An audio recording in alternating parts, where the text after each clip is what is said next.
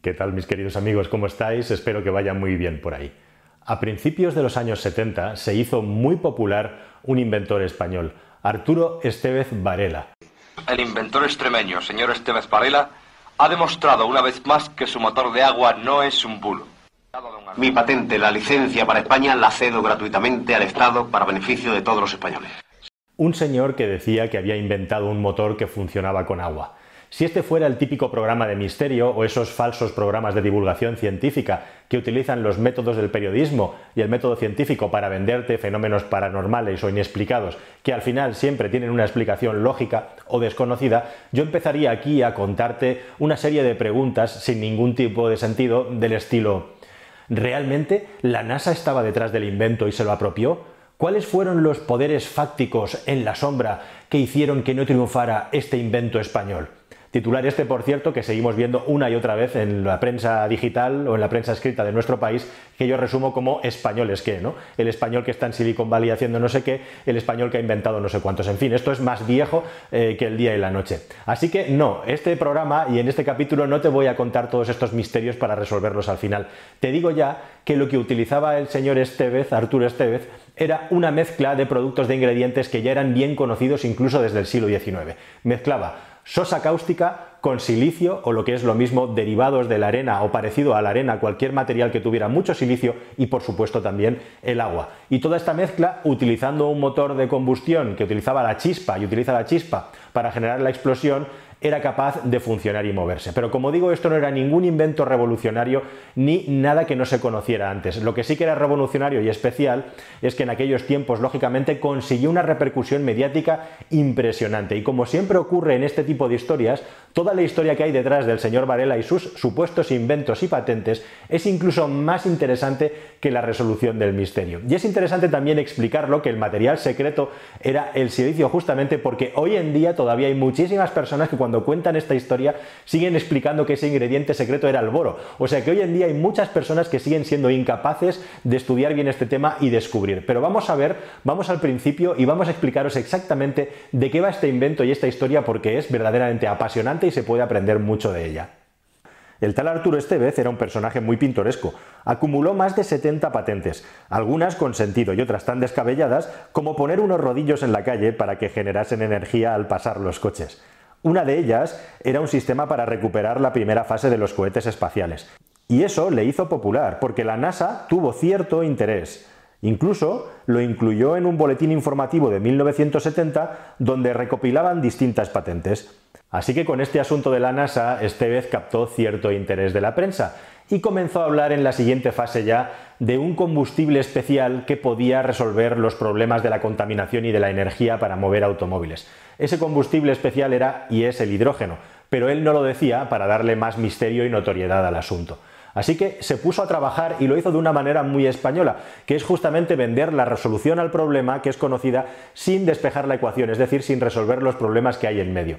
Así que un día el señor Esteves se armó de valor y dijo que iba a hacer una demostración de un motor en una ciudad, en un pueblo de Badajoz, mejor dicho, Valle de la Serena, en el que iba a mostrar un vehículo movido por ese ingrediente misterioso movido por hidrógeno. Nada más comunicar que tenía este invento, anuncia que va a fabricar los primeros mil motores donando a los taxistas para ayudar a reducir la contaminación en las ciudades. Y esto tuvo que ser algo muy parecido al asunto de Bienvenido Mr. Marshall, ese coitus interruptus, porque cuando llegó allí la prensa y llegó todo el mundo, no apareció ningún coche y en su lugar lo que apareció fue el señor Estevez con un generador de hidrógeno con el que hinchó un globo. Y esa fue toda la demostración científica que hubo. Pero aún así la prensa seguía publicando noticias al respecto con titulares como un coche de agua recorrerá España en breve.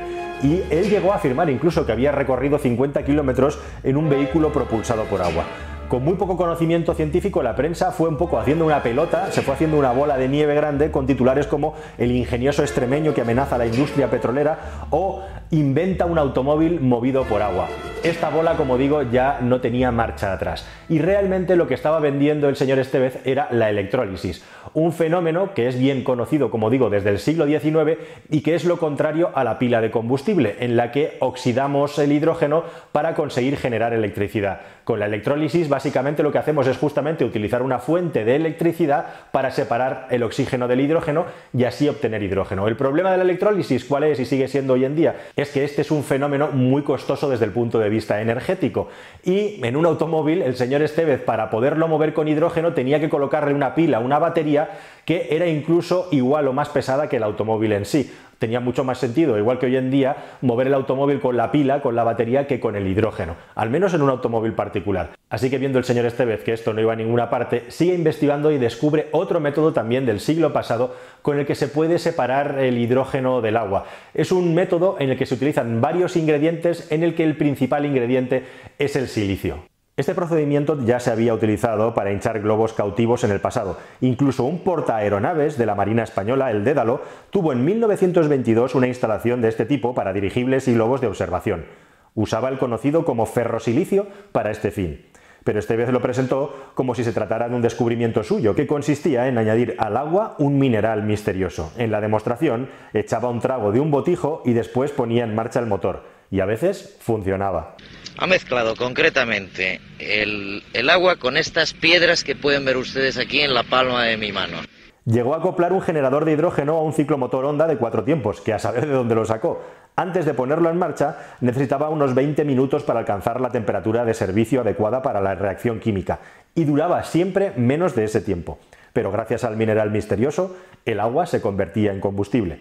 Lo que no contaba es que en la reacción que liberaba hidrógeno había un tercer componente, hidróxido de sodio, lo que conocemos como sosa cáustica.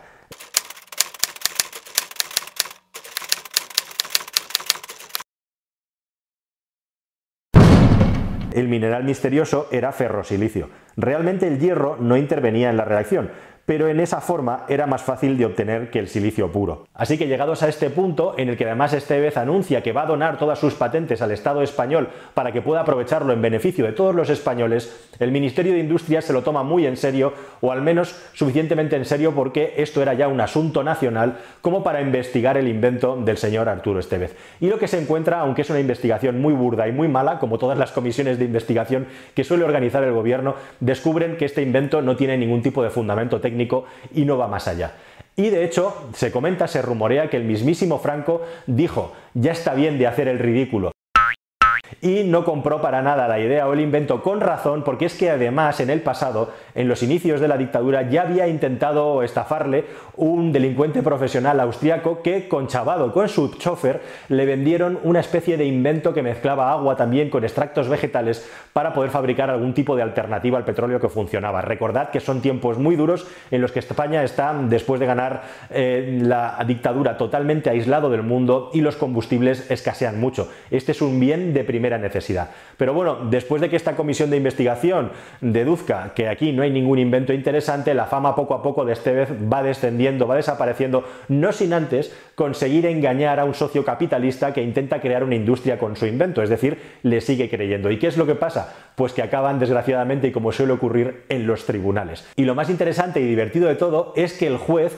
dictamina que no hay estafa alguna, o sea, le libera, le absuelve de los delitos a los que se le han acusado porque dice que él no tenía ninguna intención de estafar, es decir, que se estaba creyendo sus propias mentiras y sus propios delirios. ¿Realmente mentía el señor Estevez? Por supuesto que sí, mentía. ¿Realmente ocultaba información? Por supuesto que sí, también la ocultaba. ¿Que él lo sabía? También. ¿Que él posiblemente se acababa creyendo sus propias mentiras? También es muy posible. La cuestión es que era una persona extremadamente hábil y también que tenía ciertos conocimientos científicos porque si no, jamás pudiera haber fabricado, al menos en solitario, ese ciclomotor con un generador burdo de hidrógeno que a veces funcionaba. La cuestión y muy interesante es que el señor Arturo Estevez descubrió que dotando de misterio a sus inventos, dándoles una pátina de media verdad, siempre dejando una parte de la información oculta, era la manera que tenía para atraer un montón de interés por parte de la prensa. Si os fijáis, hoy en día pasa algo muy parecido. Es decir, todas aquellas cosas que están envueltas de misterio, que tienen algo oculto o supuestamente secreto que hay que descubrir, generan muchísimo más interés y audiencia que aquellas cosas que están explicadas de la A a la Z con luz y taquígrafos. Así que el señor Esteves se convirtió en una celebridad justamente porque descubrió la manera de hacer ver a la gente que con algo misterioso y un botijo con lo que sale del grifo era capaz de mover un motor, que es lo mismo que decir que un motor de combustión de hoy en día es capaz de funcionar solo con aire porque el aire es uno de los ingredientes junto con la gasolina y la chispa para que el motor funcione.